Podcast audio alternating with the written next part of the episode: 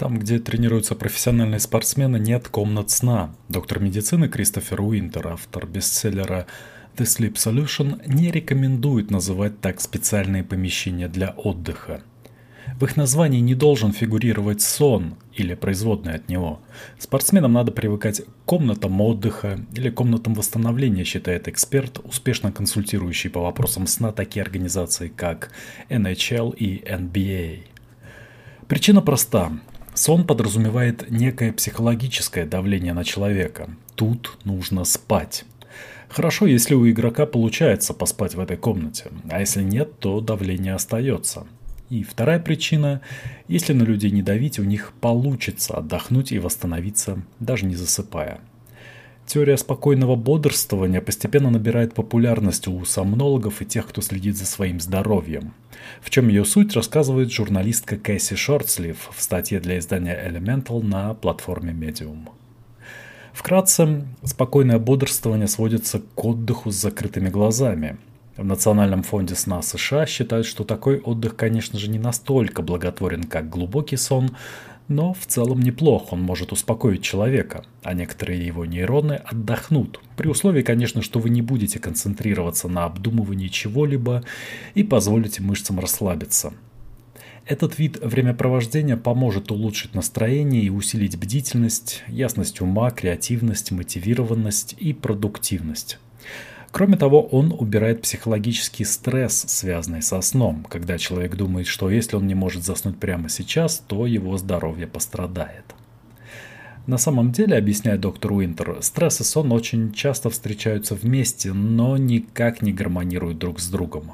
Многие люди работают буквально до изнеможения, из-за этого они не могут заснуть даже ночью лежа в постели. Кажется, эта ситуация знакома всем. У большинства нет полного контроля над своим сном, Люди, у которых вообще никогда не было проблем со сном, встречаются очень редко, говорит доктор Уинтер. Но даже если вы не можете сознательно проконтролировать тот момент, когда проваливаетесь в сон, в состоянии спокойного бодрствования все под вашим контролем. И это его большой плюс. Некоторые исследования говорят о том, что период сонной инерции – это заторможенность реакции после сна, особенно дневного – в результате такого отдыха куда меньше, чем после полноценного сна. Во время спокойного бодрствования, когда мозг активно не отвечает на раздражители внешнего мира, его электрическая активность напоминает ту, что можно наблюдать во время сна, рассказывает профессор психиатрии в медицинской школе Гарвардского университета доктор Ричи Эдвард Браун. Он изучает физиологию мозга и цикл сон-пробуждения – Исследования на крысах также предполагают, что и у сна, и у отдыха могут быть схожие преимущества в том, как мозг обрабатывает информацию или как он пытается найти решение проблемы. В ходе наблюдений за грызунами ученые выяснили, что те в состоянии спокойного бодрствования воспроизводили и помещали в контекст пережитое ими, чтобы таким образом повлиять на свой будущий выбор. Каким образом ученым удалось добиться от крыс такого состояния? Резонный вопрос. На самом деле они наблюдали за естественным поведением животных, когда те сидели или лежали на одном месте, уставившись в точку или приводя свою шорстку в порядок. Ученые сравнивали электрическую активность мозга животных в этом состоянии и в активном. В еще одном исследовании, проведенном в Калифорнийском университете в Сан-Диего, принимали участие люди, после небольшого сна и такого же времени отдыха.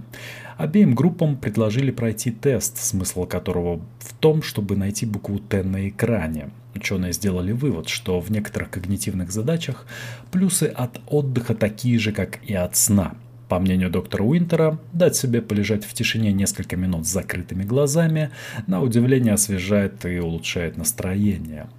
Но у спокойного бодрствования есть свои недостатки – Восстановление, конечно же, более эффективно проходит во сне. В противном случае, приводит аргумент доктор Браун, депривация сна не была бы такой вредной. Всякий свежеиспеченный родитель или работник ночной смены знает, каково это в физическом и эмоциональном плане вынужденно не спать. Во сне мозг использует на 40% энергии меньше, чем во время бодрствования а уровень таких поддерживающих бодрость нейромедиаторов, как гистамин и норепинефрин, выше, чем во сне. По данным Брауна, именно во сне организм более активно чистит себя от токсичных белков. Глубокие стадии сна очень важны для запоминания новой информации, обработки эмоций и восстановления клеток, по сути всего того, что нужно для нормального функционирования взрослого человека. Во время этих стадий замечены электрические колебания мозга в дельта-ритме, так называемые медленные волны, что связывают с восстановительными процессами. Сну нужно уделять от 7 до 9 часов ежедневно. Но и в самый разгар рабочего дня несколько минут спокойного бодрствования могут дать вам хотя бы чуть-чуть столь нужного спокойствия. Если хотите попробовать, вот два момента, с которых Кэсси Шортслив рекомендует начать. Первое. Обучитесь глубокой медитации – Некоторые исследования, в ходе которых мониторилась электрическая активность мозга медитирующих людей, говорят о том, что эти люди практически входили в состояние сна. Но даже глубокая медитация отличается от сна отсутствием тех самых медленных волн. Во время медитации мозг вырабатывает альфа-волны. Этот ритм работы мозга связан с релаксацией, скачком креативности, снятием некоторых симптомов депрессии. Медитацию также связывают с бета-волнами и гамма-волнами. То есть они улучшают фокусировку и ускоряют обработку информации из разных участков мозга. Второе. Поменяйте то, как вы думаете и говорите о сне. Когда начинаете практиковать спокойное бодрствование, вместо глаголов вроде «поспать» или «вздремнуть», используйте «отдохнуть». Заведите будильник, выключите свет и позвольте себе полежать с закрытыми глазами 20-30 минут. Это восстанавливает силы, считают эксперты. Снятие стресса, связанного с невозможностью заснуть, и есть первый шаг к излечению от бессонницы, говорит доктор Уинтер.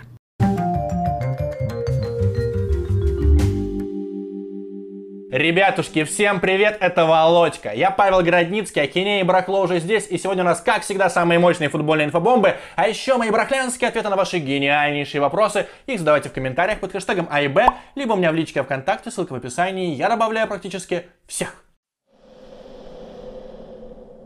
Рубрика «Самый кайф». Я наконец-то выпустил видос про психологию Муринью. Я бы не стал вам так нескромно лишний раз напоминать про этот ролик, но ролик получился по-настоящему проклятым. Потому что еще в сентябре я подготовил чистовик сценария, а потом файл с этим сценарием испарился, исчез. Я его так и не нашел. Думаю, ладно, соберусь, напишу заново. Написал, сел записывать видео, и прямо во время записи я ощущал, как меня покидают силы. На следующий день я заболел. Выздоровел, сделал все срочные выпуски А снова сел писать, уже готов видеофайл, отправляю монтажеру, а он битый, битый файл, нет, короче, Муринью. Я думаю, ладно, дам Жозе последнейший шанс. Сел, записался, прислал все файлы, все оказалось нормально, и неужели у меня этот выпуск теперь на канале, а ссылочка в описании. Огромное спасибо всем, кто прокомментировал тот видос. Комменты в основном положительные, но я в конце ролика проанонсировал вторую часть выпуска про Мауринью. И у меня уже спрашивают, что опять несколько месяцев ждать? Нет, я обещаю выпустить этот ролик до конца года, а потом перейдем к сэру Алексу Фергюсону, поэтому подписывайтесь на мой канал. Рубрика «Шок-контент». В честь Алексея Миранчука набили татуировку. У меня есть друг, его зовут Кирилл Воробьев. И про таких, как он, говорят, что, ну, парень немножечко с припиздью. Почему так говорят, сейчас вам расскажет сам Кирилл, а вы пишите в комменты, что думаете по этому поводу. Всем привет, меня зовут Кир Воробьев, и где-то два с половиной или три месяца назад я написал пост у себя в Твиттере, где сказал, что если хоть один игрок из э, России уедет в Европу в этом межсезонье, то я набью его лицо у себя на груди. Вот, и на следующий день, конечно же, конечно же, Алексей Миранчук, Лешенька, уехал в Аталанту, и вот спустя два с половиной-три месяца я созрел и наконец-то еду бить его личика себе на груди. Друзья, сделал я себе татуху, Миранчука набил у себя на груди. Сейчас вам покажу. Вот, э, сам процесс э, набивания тату я и не заснял. Павел Маркович, извините, подписчики, ребятушки тоже извините. Ну, э, зато вот сейчас вам покажу, как оно выглядит на мне. Пожалуйста, внимание. Как вы можете заметить, это не Антон. Да. Вот такая вот история. Всем салам. Всем приветыч. Теперь к новостям. Русские клубы опять не победили в Еврокубках. Как же так? Самый частый вопрос у меня в личке ВКонтакте на этой неделе. Почему наши клубы так плохо играют в Европе? Причем это самая мягкая формулировка вопроса, на который у меня нет лаконичного ответа. Мне вообще уже надоело рассуждать, почему мы там не выиграли, почему вот эти побеждают, Шахтер нормально играет, а наши не могут. Я уже от этого устал. Вообще, меня на этой неделе радикально удивил только ЦСКА, потому что Локомотив отбился с Атлетика. Молодцы. Зенит не сохранил победу в матче с Лацио, но если бы еще месяц назад сказали, что будет 1-1 на Крестовском, ну нормальный результат. Краснодар меня тоже ни капельки не удивил, ну да, в большинстве упустили не то что победу, ничеечку упустили. Ну потому что нет яичек у Краснодара. А вот ЦСКА это странно. Они укрепились на 30 лямов евро летом, и они второй сезон подряд заваливают Лигу Европы. То есть, если бы это было бы первый раз, можно было бы подумать, вот, ЦСКА хочет попасть через РПЛ в Лигу Чемпионов, и поэтому не делает акцент на Лиге Европы. Но отсасывать в Лиге Европы второй сезон подряд, это как-то не солидно, да? ЦСКА меня поразил. Короче, сейчас расстраиваться нет смысла. Давайте сделаем так. Если ни один из российских клубов не попадет в Евровесну, я подготовлю спецвыпуск отпевания русского футбола, и вместо свиньи здесь будет траурный венок. Ребятушки, к сожалению, Лига Чемпионов уходит на паузу, сейчас будут матчи сборных, но перед этим несколько очень жарких игр. Например, Зенит сыграет с Краснодаром, Манчестер Сити сыграет с Ливерпулем, а у моих легальных партнеров из пари матч есть широчайшие линии на все эти встречи. А еще у них есть горяченная, обжигающая акция бонус до 5000 рублей за первый депозит на игровой счет. Самое главное, проходите верификацию до конца, чтобы срубить максимальнейший бонус, а еще изучайте все условия по ссылочке, которая лежит в закрепленном комментарии, потому что сайт пари матч теперь работает молниеносно. Главред советского спорта надел интересную футболку на пресс-конференцию Сандра Шварца. Была пресс-конференция этого Сандра Шварца. Она проходила в Зуме. И там были окошки с журналистами, которые посетили эту пресс-конференцию. И Николай Еременко достал из шкафа футболку с надписью «Ебать Зенит» и очень довольный сел перед камерой. Разумеется, скриншоты разлетелись. Появились надписи в Твиттере типа «Ой, пробил очередное дно». Но для меня самый важный показатель – есть такой Егор Крицан, бывший директор «Зенита» по новым медиа. И это самый дипломатичный, самый интеллигентный человек в мире, который всегда подбирает всякие адекватные формулировки и никогда никого не обзывает. Но даже Егор Крицан назвал Николая Еременко законченным идиотом. Ну, потому что так и есть. Причем, я так удивляюсь и возмущаюсь не потому, что я бомжар с болот. Если бы там была футболка про Спартак, про ЦСКА, про Локомотив, про Краснодар, про кого угодно, это все равно было бы безвкусно. Николай Еременко это абсолютно безмозглая, бородатая чепушила. То есть вот его поступок это все равно, что вот надеть такую футболку. Это то же самое, как открыть палетку с говном, засунуть туда два пальца, измазать себе все лицо и гордо восседать с таким макияжем, как и поступил Николай Еременко.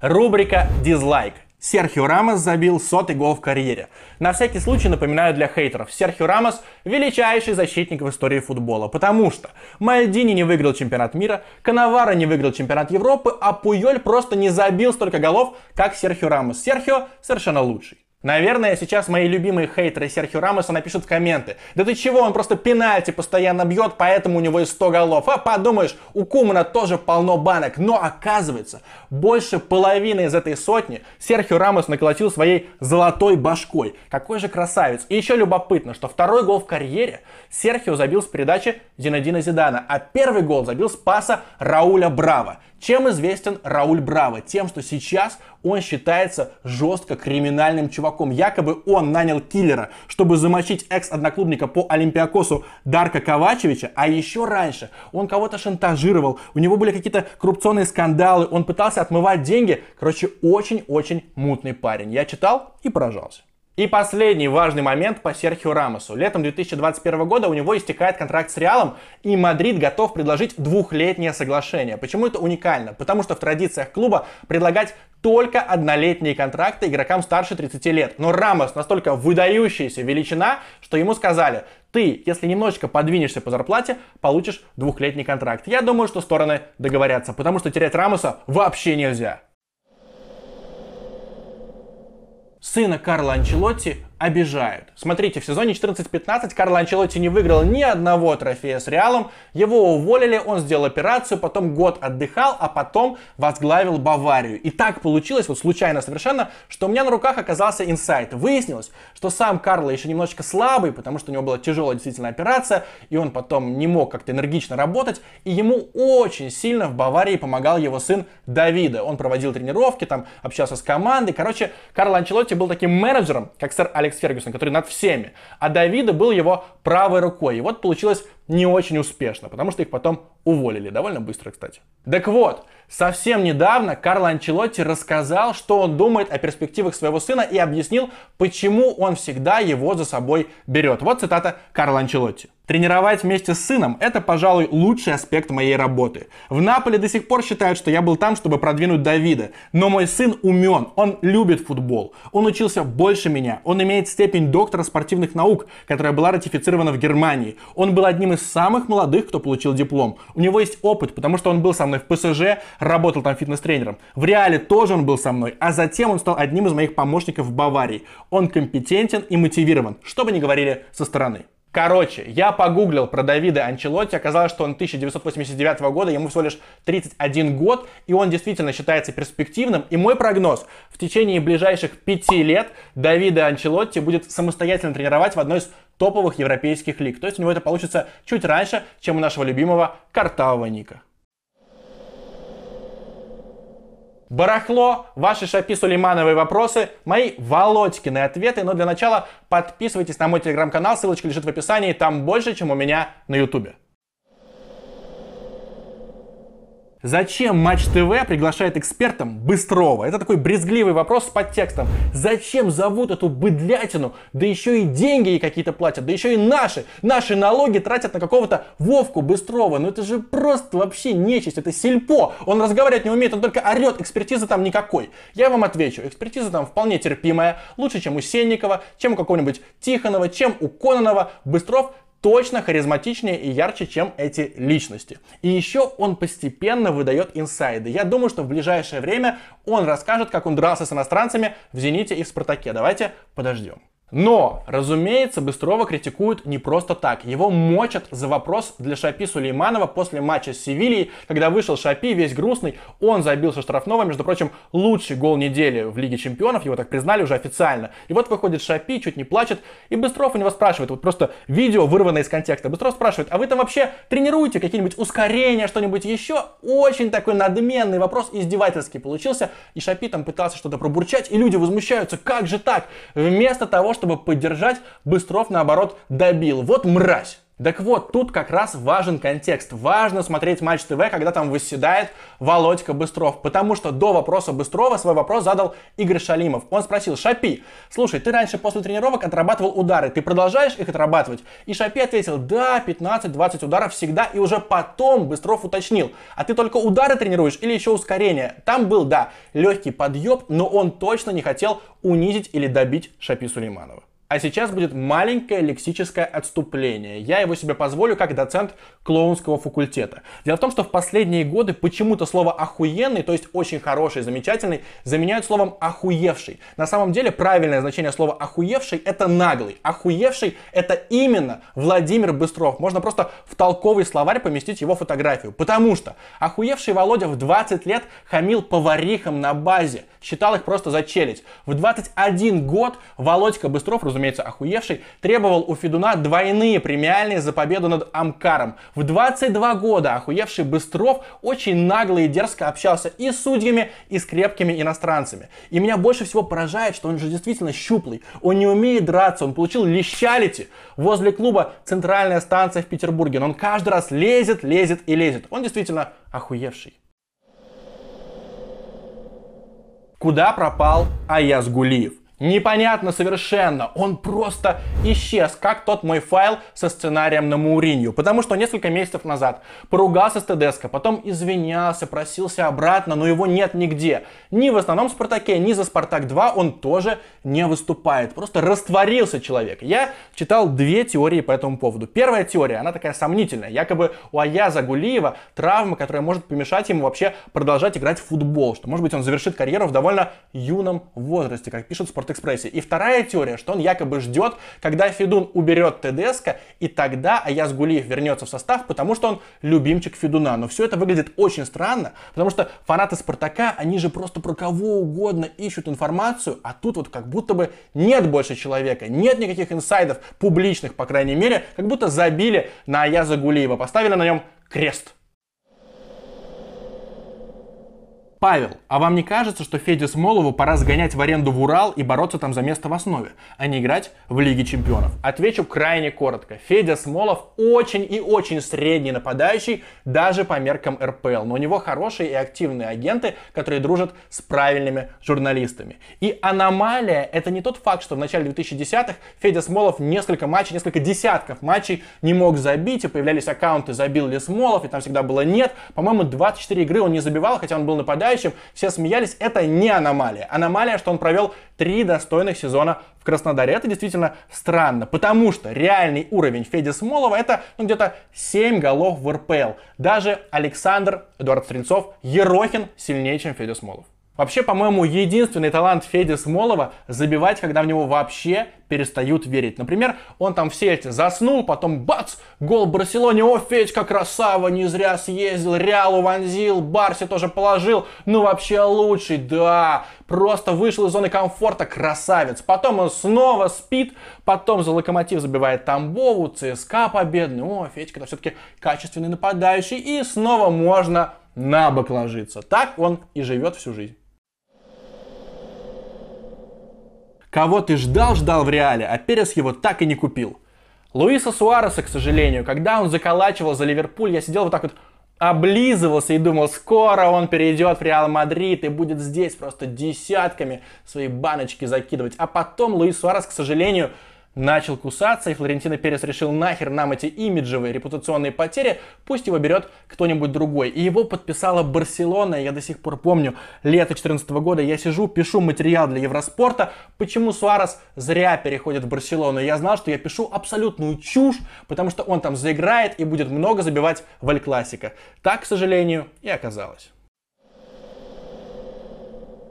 Какие старые телепередачи из 90-х и нулевых ты хотел бы пересмотреть? Супер экстремальное шоу? Нет, не царь горы, у меня не деменция, я про него рассказывал. Экстремальное шоу «Фактор страха». Это какое-то зарубежное шоу, где то тараканов ели, то жуков, то прыгали с гигантской высоты. Там были жуткие испытания, я бы ни на одно не согласился, но я обожал смотреть эту программу, и она научила меня жизни. Итак, рассказываю. Одно из испытаний. Стоят два небоскреба. Между ними натянули такую толстенную веревку. И участники должны с одного небоскреба переползти на другой. Причем на животе. То есть надо держать равновесие и смотреть вниз при этом. А там несколько десятков метров. Но это страшно. А если ты переворачиваешься уже спокойненько вот так ползешь, тебе прибавляют 2 минуты. У кого худшее время, пошел вон. И там первые старались, что-то пыжились, потом где-нибудь на середине все равно переворачивались. И одно из лучших времен, лучший показатель, наверное, был у чувака, который просто сходу взял, перевернулся и за несколько секунд вот так прошел. У него был результат типа 2 минуты 15 там, или 20 секунд, и он не вылетел. И с тех пор я усвоил лет 8 или 9, что путь наименьшего сопротивления это лучший путь.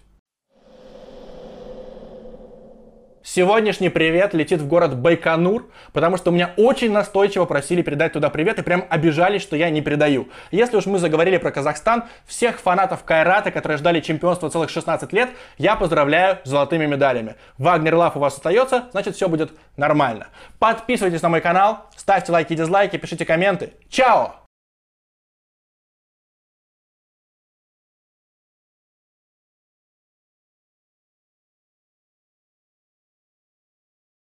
Довольно значительная часть человеческого общения происходит благодаря нашему умению различать и узнавать друг друга в лицо. И все же это, на первый взгляд, элементарная, чрезвычайно распространенная способность дана не всем. Люди с прозапогнозией с трудом узнают своих близких друзей, родственников и даже самих себя, пишет в статье для издания Elemental на платформе Medium профессор психологии и физиологии Джереми Саттон. Что на этот счет думает наука? Метаобзор, опубликованный в журнале Eye and Brain, отмечает, что лицевую слепоту или прозапогнозию часто связывают с результатом повреждения мозга вследствие травмы. Также есть доказательства, что она передается из поколения в поколение и может встречаться у детей. Популярный британский актер и писатель Стивен Фрай страдает от этой болезни. В откровенном интервью BBC он рассказал, что часто после беседы с коллегой не может вспомнить, с кем он говорил, и описать его лицо. Он признался, что социальные мероприятия вроде вечеринок для него становятся настоящей мукой, так как он постоянно забывает или путает имена своих коллег, знаменитостей и даже близких друзей. В более запущенных случаях эта болезнь может даже сделать человека изгоем. Автор книги «You Don't Look Like Anyone I Know» Хезер Селлерс описывает, как в детстве потерялась в продуктовом. Когда мать ее нашла, сотрудники магазина были крайне удивлены тем, что девочка ее не узнала. Позже у Селлерс появилась тревожность. Она часто попадала в неловкие ситуации, когда, например, не узнавала себя в зеркале – Мозг, пожалуй, самый сложный орган человеческого тела. Ученые до сих пор не до конца понимают, как он работает. А все его неполадки помогают нейробиологам и когнитивистам получить глубокие и уникальные инсайты о сложнейших механизмах человеческого восприятия. Исследования людей с нарушениями визуального восприятия говорят о том, что обработка и идентификация изображения лица происходит на множестве уровней – в своей работе профессор Тома Бюзиньи писал об одном из пациентов, у которого в результате инсульта повредилось правое полушарие мозга. В итоге он мог правильно идентифицировать все элементы лица, но у него не получалось опознать знакомого ему человека. То есть мозг обрабатывает индивидуальные черты лица, форму рта, цвет глаз, расстояние между ними, чтобы создать некий целостный образ и сопоставить его с имеющимися воспоминаниями. Эта обработка происходит мгновенно и без каких-либо сознательных усилий. Обычно она срабатывает, но у тех, кто страдает прозапогнозией, возникают проблемы. Либо не включается часть мозга, отвечающая за последнюю стадию распознавания лиц, либо в нее просто не поступает нужная информация. Галия Авидан, психолог из университета имени Давида Бен-Гуриона в Негеве, Израиль, также уверена в том, что процесс распознавания лиц задействует много участков мозга. Те, которые находятся в лобной доле, образуют своего рода соединительный узел. Но у людей с лицевой агнозией подобная активность выше в затылочной доле, а в лобной отсутствует. Потому насколько их мозг отличается от обычного, можно предсказать и тяжесть прозапогнозии. Лицевая слепота более распространена, чем принято считать. Ученый из Института генетики человека в Мюнстере, Томас Грютер, будучи сам прозапогнозиком, обнаружил симптомы лицевой слепоты в той или иной степени почти у 3% из 689 местных школьников и студентов медицинского вуза, которых он попросил заполнить анкету для своего исследования. Кроме того, сами прозапогнозики и даже их семьи и друзья часто могут не осознавать свою проблему – даже если они и не узнают кого-то, многие просто не считают это достойным внимания. В некоторых случаях для опознавания человека используются другие черты – голос, телосложение, прическа, одежда, манера поведения, а не лицо. Следовательно, мозг способен компенсировать свою неспособность распознать лицо усилением других процессов перцепции – Исследования показывают, что детям и взрослым с прозапогнозией может помочь тренировка визуального восприятия. Она помогает им фокусироваться на определенных частях лица человека, запоминать наиболее выдающиеся черты. Это значительно улучшает способность узнавать лица. Помимо тренировки, возможно, в будущем неплохо проявят себя и более продвинутые в технологическом плане методы. Нейробиолог из Миланского университета Бикокка Заира Катанео успешно использовала транскраниальную магнитную стимуляцию, чтобы блокировать работу префронтальной коры здорового мозга и воспроизвести проблемы, с которыми сталкиваются прозапогнозики. Не исключено, что когда-нибудь станет возможно использовать эту неинвазивную процедуру с использованием магнитных полей, чтобы стимулировать нервные клетки и восстановить нормальное функционирование в отключенных по каким бы то ни было причинам частях мозга, делает вывод Джереми Саттон. Экологически сознательные потребители в последнее время обходят молочную продукцию за версту. Неудивительно. Согласно исследованию ученых из Оксфордского университета, углеродный след от производства стакана молока животного происхождения в три раза больше, чем от такого же объема растительного аналога этого напитка. Кроме того, на стакан молока приходится в 9 раз больше земли для пастбища коров и выращивания для них корма, уж не говоря о метане, выделяемом коровами. Но и у заменителей молока есть свои недостатки. Так, весьма популярное в среде веганов и приверженцев ЗОЖ миндальное молоко, если верить недавнему расследованию Guardian, смертельная ловушка для пчел. Что же тогда пить экологически сознательному потребителю? Обозреватель Guardian Аннет МакГивни, пообщавшись с экспертами по экологичности пищевых продуктов, составила рейтинг напитков, расположив их в порядке от наименее к наиболее предпочтительному. Кокос абсолютная трагедия для окружающей среды. Кокос созревает исключительно в тропическом климате, и чтобы удовлетворить мировой спрос на него, жители Индонезии, Индии и Филиппин подвергаются жестокой эксплуатации. За сбор кокоса им платят меньше доллара в день. Это абсолютная трагедия. Меня это действительно печалит, говорит консультант по экологичности пищевых продуктов Айзек Эмери. Мне нравится готовить на кокосовом молоке, но теперь я чувствую себя не в своей тарелке, покупая его. Фермеры в Индонезии должны выращивать продукты для себя и своей семьи, а не для удовлетворения международного спроса. Согласно расследованию New York Times Magazine, в Индонезии для посадки масличных и кокосовых пальм вырубили почти все тропические леса.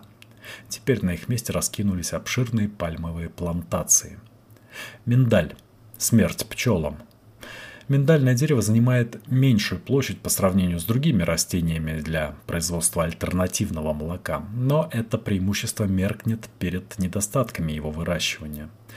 Миндаль требует куда больше воды для полива. На стакан миндального молока уйдет почти 62 литра воды – с удовлетворением спроса на миндаль перестали справляться американские коммерческие пчеловоды. Почти 70% коммерческих пчел в Штатах каждую весну направляется на опыление миндальных деревьев, и в прошлом году случилась катастрофа.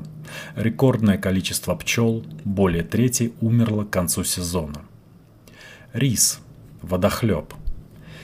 Хотя рисовое молоко и считается недорогой, вполне доступной альтернативой обычному молоку, его сложно назвать питательным или каким-то особенно экологичным на фоне других вариантов. Рис в плане потребления воды поистине ненасытен, утверждается в Оксфордском исследовании. Кроме того, рис выделяет больше парникового газа, чем другие заменители молока. За это следует поблагодарить бактерии, размножающиеся на рисовых полях и выделяющие в атмосферу метан, не так активно, впрочем, как коровы. А огромное количество минеральных удобрений с этих плантаций загрязняют водные пути. Лесной орех, фундук, восходящая звезда. Этот вариант придется по вкусу тем, кто ценит питательные свойства и вкус напитка. Молоко на основе фундука более экологично, чем миндальное. Лесной орех растет на деревьях, которые вытягивают углерод из атмосферы, уменьшая тем самым эмиссии пар парникового газа. Его главное отличие и преимущество в том, что для опыления лещины нужны не пчелы, а ветер. Деревья растут во влажном климате, следовательно, не требуют много воды для полива. Конопля и лен – нишевый продукт. Айзек Эмери называет эти растения нишевыми. Их выращивают в сравнительно малых количествах в северном полушарии. Это делает их более экологичными по сравнению с монокультурами. При этом у обоих растений есть семена, которые обогащают молоком белками и здоровыми жирами. Соя. Снова в фаворе. Согласно Оксфордскому исследованию, Победителем в плане экологичности производства можно смело называть соевое молоко. Помимо прочих достоинств, именно в нем из всех растительных аналогов содержится количество белка, близкое к молоку животного происхождения. До того, как в моду вошло миндальное молоко, именно соевое было в фаворе, но затем ситуация изменилась. В сое сравнительно высокая концентрация некоторых гормонов, схожих с человеческими – и людям это крайне не понравилось, вспоминает Эмери. Однако для того, чтобы это привело к проблемам со здоровьем, нужно потребить огромное количество соевого молока и тофу. Недавние исследования, напротив, выяснили, что в умеренных количествах соя полезна, особенно для женщин. Основной недостаток соевого молока в плане экологичности в том, что в мясомолочной промышленности эти бобы выращиваются в огромных масштабах по всему миру для прокорма скота. Огромные массивы тропических лесов на Амазонке были сожжены, чтобы на их месте выращивать сою. Овес. Скромный герой. Я очень рада тому, что овсяное молоко становится все популярнее, признается Лиз Спехт из Good Food Institute неправительственные организации, популяризирующие растительные диеты. С точки зрения экологичности, овсяное молоко показывает очень хорошие результаты. Эксперт сомневается, что проявятся какие-то негативные последствия, если производство этой альтернативы разрастется. По данным Bloomberg Business, розничные продажи овсяного молока в США выросли с 4,5 э, миллионов долларов в 2017 году до 29 миллионов долларов в прошлом году. Оно обогнало миндальное молоко как самая быстрорастущая альтернатива традиционной молочке. И в отличие от миндаля, сырья для овсяного молока кругом довольно много. Сейчас от 50 до 90% мирового производства овса идет на корм для скота. Из этого огромного количества урожая вполне можно выделить долю на молоко, считает эксперт. Овес произрастает в более прохладном климате на севере Америки и в Канаде. Поэтому он никак не связан с уничтожением лесов в развивающихся странах. Пожалуй, единственный недостаток этой альтернативы – массовое применение в США пестицида Roundup. Исследование Environmental Working Group выявило глифосат, а это активный ингредиент Roundup и возможный канцероген, во всех продуктах из овса, выращенного традиционным способом, и даже в 30% продуктов из органического овса.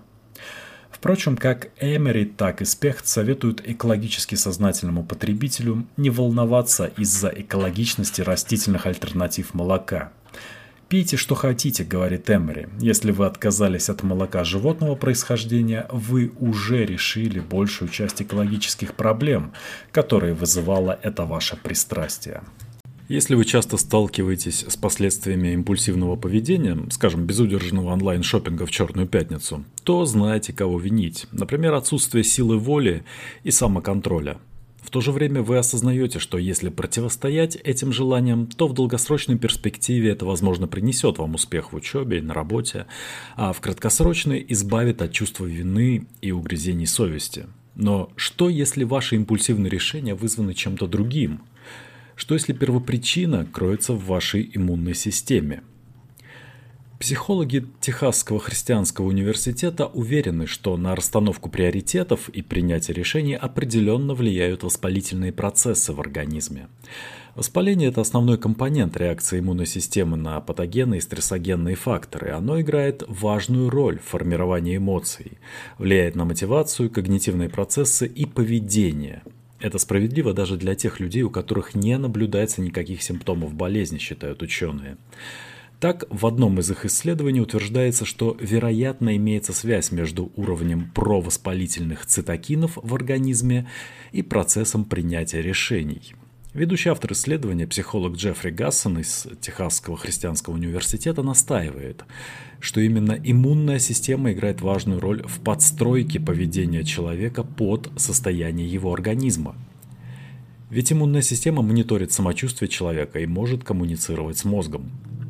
Как отмечает Гассон, воспалительные процессы усиливаются, когда телу что-то угрожает или его состояние ухудшается, в это время человеку нужно вложиться во что-то прямо сейчас, чтобы получить вознаграждение от своей нервной системы. В таком состоянии человек, как правило, не думает о будущем, а сфокусирован только на настоящем.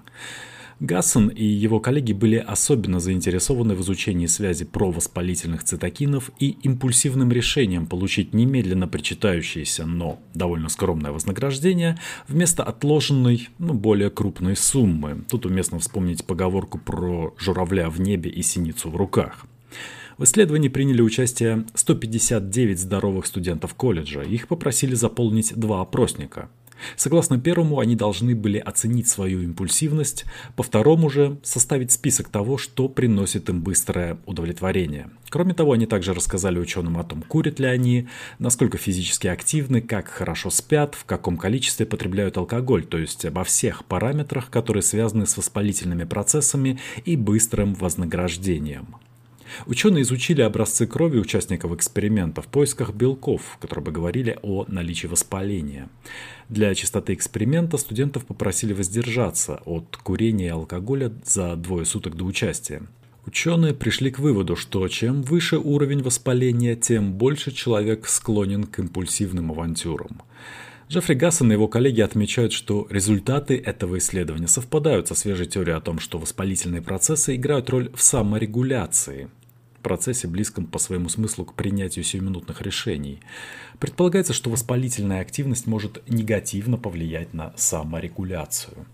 Свежие исследования и теории, рассматривающие связь между провоспалительными цитокинами и импульсивным принятием решений, улучшают и расширяют наше понимание психологических негативных последствий хронического неспецифического воспаления. Об этом пишет в статье для Psychology Today спортивный журналист Кристофер Бергланд – тем не менее, для того, чтобы полностью разобраться в этих сложных механизмах, нужны более подробные масштабные исследования. Как утверждает сам Гассен, для более обоснованных и однозначных выводов о связи воспалительных процессов и импульсивных решений нужно проводить еще больше экспериментов. Впрочем, психологи из Техасского христианского университета, кажется, нащупали верный путь, по которому и надо двигаться науке. Пока что известно одно. Как только ваша иммунная система реагирует на инфекцию или повреждение, желание получить немедленное вознаграждение от нервной системы усиливается. Набор лишнего веса чреват осложнениями для здоровья. Если индекс массы тела достигает опасного показателя, свыше 30, вероятно развитие диабета второго типа, болезни сердца, инсульта и даже некоторых онкологических заболеваний. Это более чем актуальная проблема. В 2016 году в США 36% мужчин и 38% женщин имели избыточную массу тела. В Великобритании от ожирения страдают уже 25% взрослого населения, а по данным Роспотребнадзора за последние 8 лет число россиян, страдающих ожирением, выросло вдвое. Сейчас показатели таковы – 26% женщин и 14% мужчин. Однако до сих пор было не так много известно о долгосрочных эффектах изменения индекса массы тела в среднем и пожилом возрасте. Также мало кто раньше задумывался о том, в каком возрасте набирать вес вреднее всего. На эти вопросы попытались ответить ученые из Хуаджунского университета науки и технологии. Выяснилось, что резко избавляться от лишних килограммов не стоит. Согласно исследованию китайских ученых, серьезные колебания веса в течение жизни увеличивают риск смертности от всех причин. То есть пожилые пациенты, страдающие от ожирения, резко сбросив вес до нормы, укорачивают жизнь, сообщает Daily Telegraph. В чем суть исследования? Ученые обработали данные более чем 36 тысяч американцев, собранных в рамках национальной программы проверки здоровья и питания в период э, с 1988 по 1994 и с 1999 по 2014 годы. В рамках этой программы жители штатов ежегодно обследуют, с ними беседуют и берут у них анализы крови. Нижняя возрастная планка участников исследования 40 лет, но ученые также попросили испытуемых сообщить свой рост и вес в возрасте 25 лет. Кроме этого, они использовали данные об изменениях веса в более зрелом возрасте 47-50 лет. За 12 лет наблюдений в рамках этой национальной программы смертность от всех причин, включая сердечно-сосудистые заболевания, составила около 10 500 случаев. Китайские ученые, приняв во внимание потенциально важные факторы и довольно большой массив собранных данных, пришли к неожиданным выводам.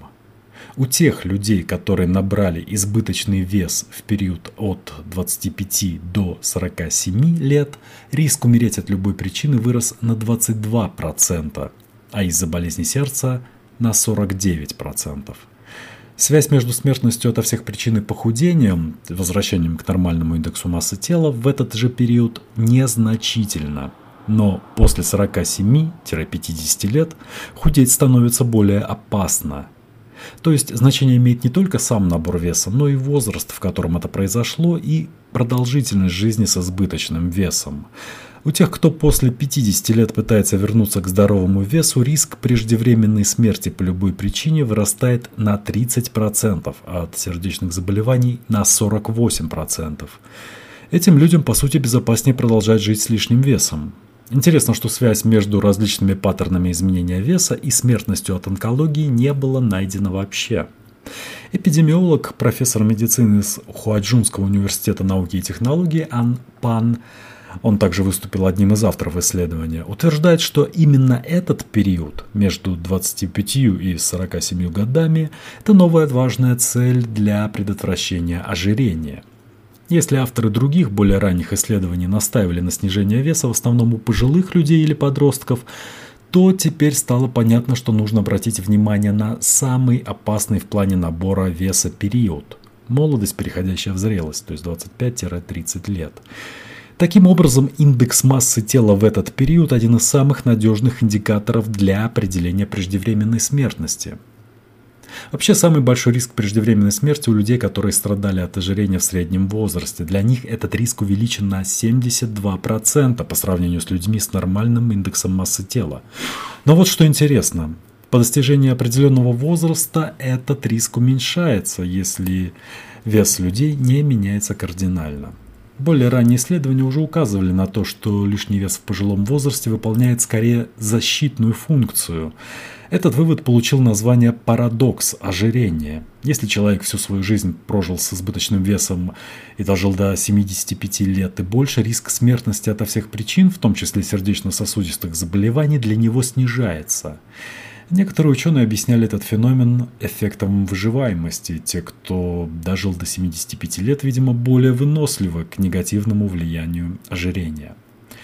Исследование китайских ученых обсервационное, оно не устанавливает причинно-следственную связь, а сами ученые оговариваются, что нужны дальнейшие исследования того, как резкий сброс веса влияет на здоровье. Они не могут исключить вероятность того, что некоторые факторы ими не учтены, но подчеркивают, что выборка была репрезентативной в масштабе всей страны. Доля наблюдаемых пациентов была высокой, а также особенное внимание было уделено паттернам изменения веса у людей различного возраста. С увеличением риска преждевременной смертности ассоциируется стабильная избыточная масса тела в зрелом возрасте, набор веса при переходе из юношества в средний возраст и потеря веса в пожилом возрасте, делают выводы ученые. Более важно не призывать людей садиться на диету, раз уж они набрали вес, а работать на опережение, поддерживать нормальный вес в среднем возрасте. По мнению ученых, особенно важно препятствовать его набору в юношестве. Это предотвратит преждевременную смерть в более пожилом возрасте. По оценке Тема Фрая из Национального форума Великобритании по проблемам ожирения, мысль о том, что нужно в течение всей жизни стараться удерживать нормальный вес тела, выражена китайскими учеными максимально четко и доходчиво. Пересказ книги «Невидимые женщины» Ее автор, британская журналистка и феминистка Каролина Криадо Перес, гарантирует, что приведенные ей небезынтересные факты навсегда изменят то, с какого ракурса вы смотрите на этот мужской мир. Критики уже оценили ее работу. Блестящая, бескомпромиссная книга, напичканная практической информацией для тех, кто хочет свергнуть патриархат. Контекст. Человек по умолчанию мужчина. Это видно везде. В рекламе, в межличностных отношениях, в офисах, в новостях, в правительстве, в соцсетевых баталиях. Мужчина – эталон. Точнее, эталон – мужчина среднего телосложения весом около 70 килограмм. Но это не значит, что борьба с патриархатом бесполезна. Напротив, за последние пару веков женщины добились многого. Их репрезентация постепенно повышается во всех отраслях жизни. В то же время существует гендерный информационный разрыв. Например, ремень безопасности в автомобиле явно проектировали под мужскую грудную клетку. И это не единственный пример. Разрыв существует во всех сторонах жизни и вредит он не только женщинам, но и мужчинам. Каролина Кряда Перес настаивает на том, что бесконечное игнорирование женщин, их взглядов, желаний, опыта, знаний лишь увеличивает общественные расходы и ухудшает обстановку по всему миру. Сексизм в градостроительстве. Однажды чиновник шведского городка Карл Скуга заявил, что уж где-где, а в уборке снега точно не найти сексизма. Началась дискуссия. Как и в большинстве городов мира, уборка начиналась с главных транспортных артерий города и заканчивалась пешеходными и велодорожками, а также тротуарами. Оказалось, что это влияет на мужчин и женщин по-разному, так как они пользуются разными видами транспорта. Данные показывают, что женщины более вероятно пойдут пешком и воспользуются общественным транспортом, чем мужчины. Во Франции именно женщины составляют две трети пользователей общественного транспорта. В Чикаго и других американских городах ситуация примерно такая же. Но женщины и мужчины пользуются транспортом для разных целей. Путь мужчины, как правило, короткий и прямой. Дом, работа, работа-дом. Женщина больше занимается детьми. Отводит их в сад или школу, ее маршрут сложнее. По статистике, в семье с пятилетним ребенком ежедневный маршрут увеличивается на 51% и 17% для женщин и мужчин соответственно. Неочищенные от снега дорожки означают больше риск падения, особенно когда люди спешат. Травма – это не только неприятность для пострадавшего, но и траты для города, как прямые в виде лечения, так и косвенные от потери трудоспособности. И опыт с изменением схемы снегоочистки показал, что от включения женщин в обсуждение город только выиграл. Снизились посещаемость травмпунктов в зимний период и затраты на лечение, а нетрудоспособных женщин стало меньше. Налицо информационный гендерный разрыв, который не позволял руководству города, преимущественно мужчинам, не просто увидеть выгоду, но вообще посмотреть на проблему женскими глазами. По умолчанию город был мужским, теперь же он стал более-менее равноправным, хотя бы в том, что касается уборки снега. Проблема градостроительства, конечно, намного шире. В Великобритании новые дороги строят по всей стране, при этом 70% городов в 2013 году урезали затраты на автобусы, самый женский транспорт, на 19 миллионов фунтов. Это привело к росту и без того высоких цен на проезд, но мужчины-политики думают о нуждах других мужчин, то есть о хороших автомобильных дорогах. Никто не, больше не ездит на автобусах, думают они. Это справедливо для мужчин, но не для женщин. Дизайн туалетов – Всем известно, что в женские туалеты часто огромная очередь, но что если дело не только в природной медлительности женщин, а в неудачном чисто мужском дизайне? Исторически сложилось так, что общественные туалеты занимают одинаковую площадь, и мужские, и женские. На первый взгляд, мужской, все кажется справедливым, но стоит присмотреться. Во-первых, в мужских туалетах по всему миру помимо кабинок есть писсуары – во-вторых, в силу анатомических особенностей у женщин уходит больше времени на туалет, чем у мужчин. Таким образом, справедливое деление площади быстро превращается в сексистское. В туалетах будущего должны быть учтены эти особенности, и женские туалеты должны стать намного просторнее. Есть и более серьезные проблемы. Туалеты – самые частые места, наравне с отдаленными автобусными остановками, где совершается насилие против женщин. Это не только изнасилование, но и вуайеризм, гропинг и другие формы. В таких странах, как Индия, женщины боятся пройти 50 метров до уличного туалета, потому что знают, что часто на этом пути поджидают насильники. Объединившиеся индийские женщины стараются бороться со страхом публичных пространств с помощью интерактивной карты горячих мест – где чаще всего совершаются сексуальные домогательства. Любая пострадавшая может анонимно добавить точку на карту, предупредив таким образом о нежелательном месте. Серьезная ситуация с туалетными домогательствами складывается в европейских лагерях для беженцев. Там, как правило, туалеты отдалены от места проживания и не разделяются на женские и мужские. По свидетельствам мужчины, как беженцы, так и местное население, часто поджидают одиноких женщин в кабинках, чтобы изнасиловать их. Дизайнеры общественных туалетов, как в городах, так и в лагерях для беженцев, должны будут учитывать эти особенности. Но для этого нужно, чтобы среди них были женщины.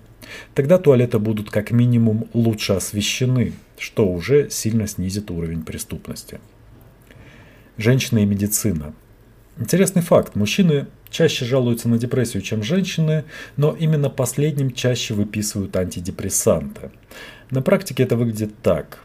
Женщине, пришедшей с реальной физической болью, чаще прописывают антидепрессанты или транквилизаторы. Врачи связывают ее боль со стрессом, а не с какими-то реальными причинами.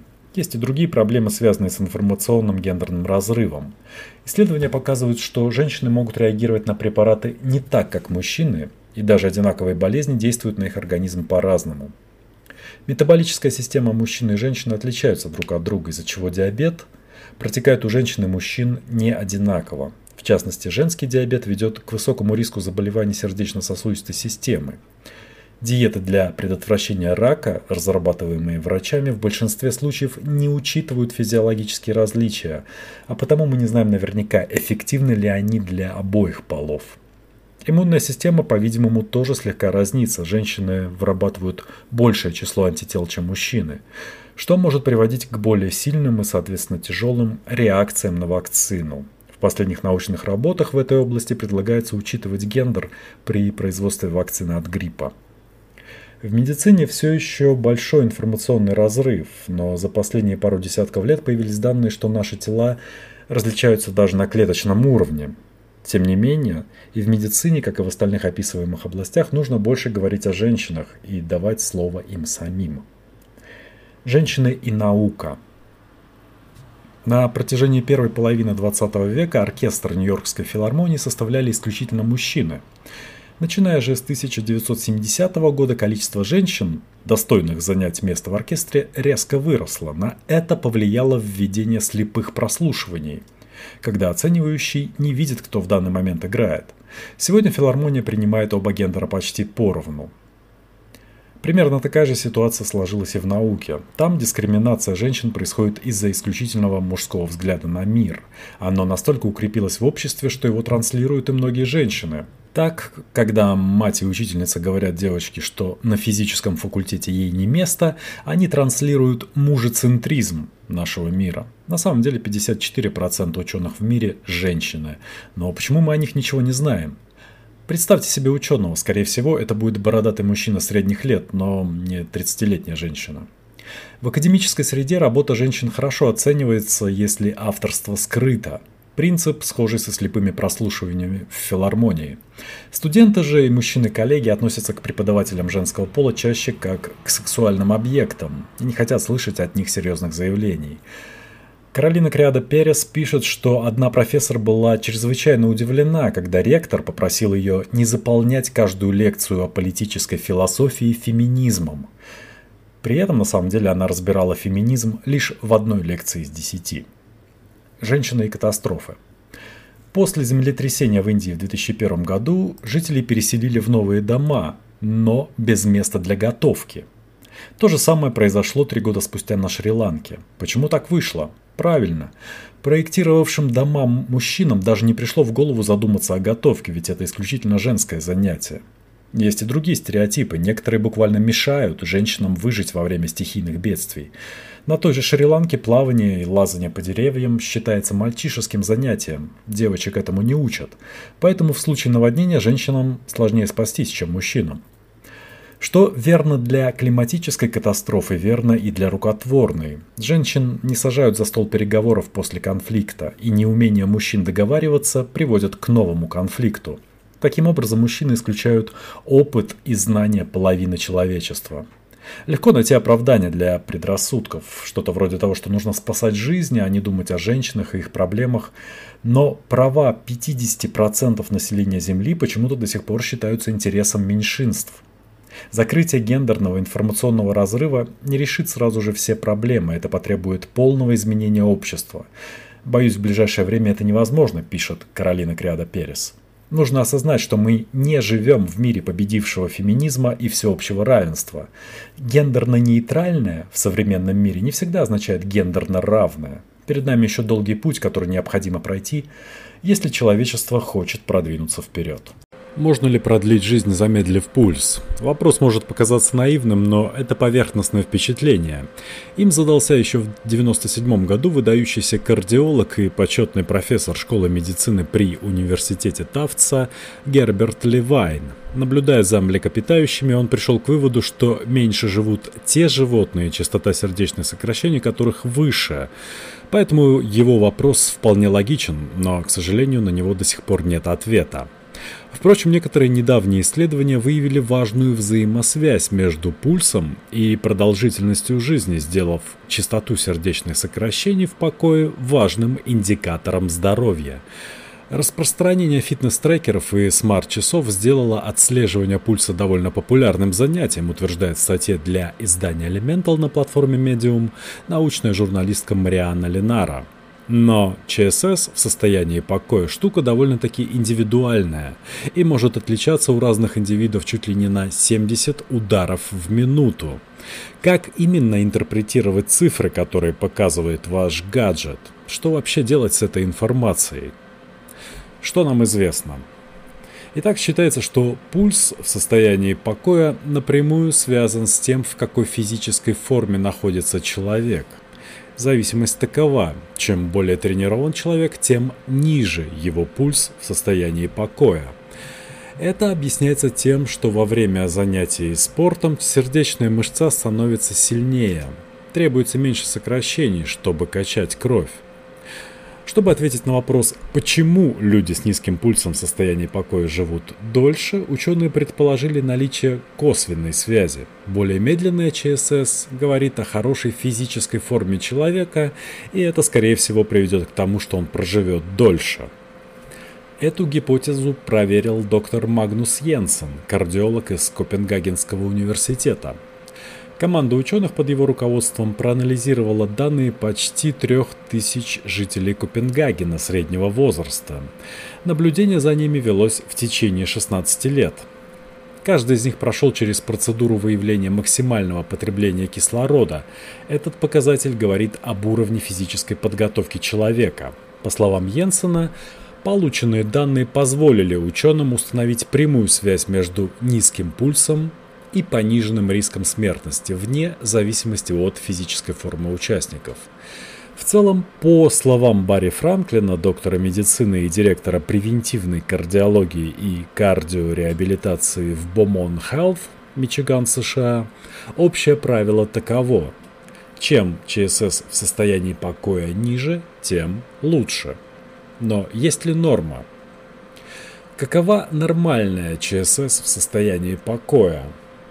По подсчетам Американской ассоциации кардиологов это 60-100 ударов в минуту.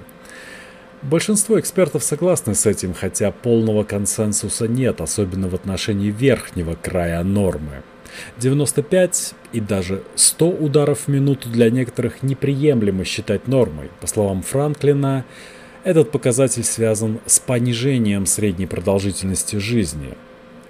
Более того, Некоторые считают, что самого понятия нормы в отношении ЧСС состояния покоя не существует.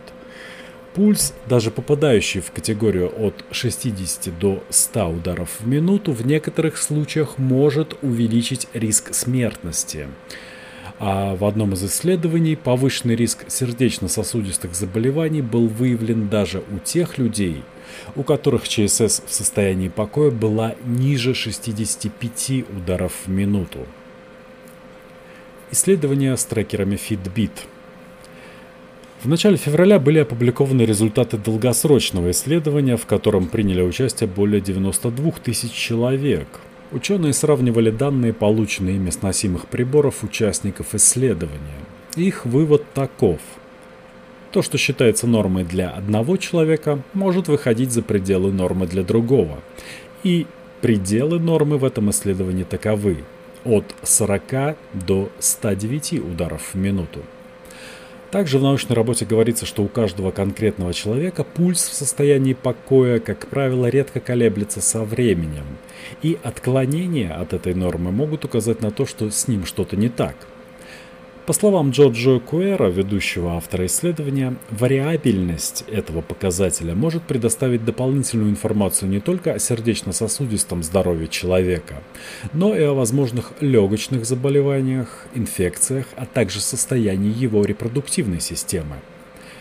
Одно из ограничений исследования – ученые отслеживали нормальную ЧСС участников, не учитывая их реальное самочувствие на тот момент – Койер говорит, что у них не было информации о состоянии здоровья участников, поэтому они не могут утверждать, что нормальный пульс означает здоровый. Как контролировать пульс в состоянии покоя? ЧСС можно замедлить до более здоровых значений, например, с помощью регулярных тренировок. Но даже если просто совершать прогулки, это поможет снизить ваш пульс в состоянии покоя на 10-12 ударов, считает Франклин. Есть и лекарства, бета-блокаторы, способные снизить пульс, но здоровым людям с высокой ЧСС в состоянии покоя в отсутствии других симптомов, например, одышки или боль в груди, принимать эти лекарства не рекомендуется. Нам неизвестно, продлит ли жизнь вмешательство с помощью лекарств. Зато у нас есть много информации о том, что на продолжительность жизни и понижение пульса отлично влияют изменения в образе жизни. Потеря веса, улучшение спортивной формы, понижение кровяного давления, говорит Янсен. Если ваша ЧСС в состоянии покоя постоянно превышает 100 ударов в минуту, стоит обратиться к врачу, даже если вы не наблюдаете никаких тревожных симптомов вроде одышки или боли в груди, советует доктор Мэтью Мартинес из Американского колледжа кардиологии. Также стоит уделять внимание внезапным переменам. ЧСС меняется в течение всего дня, после чашки кофе, какого-нибудь стрессового момента, прогулки по лестнице. Но о резких изменениях, по словам Мартинеса, это скачки на 20 ударов в минуту, нужно сообщать врачу. Хорошо, когда ЧСС в состоянии покоя низкое, но из этого правила есть исключение.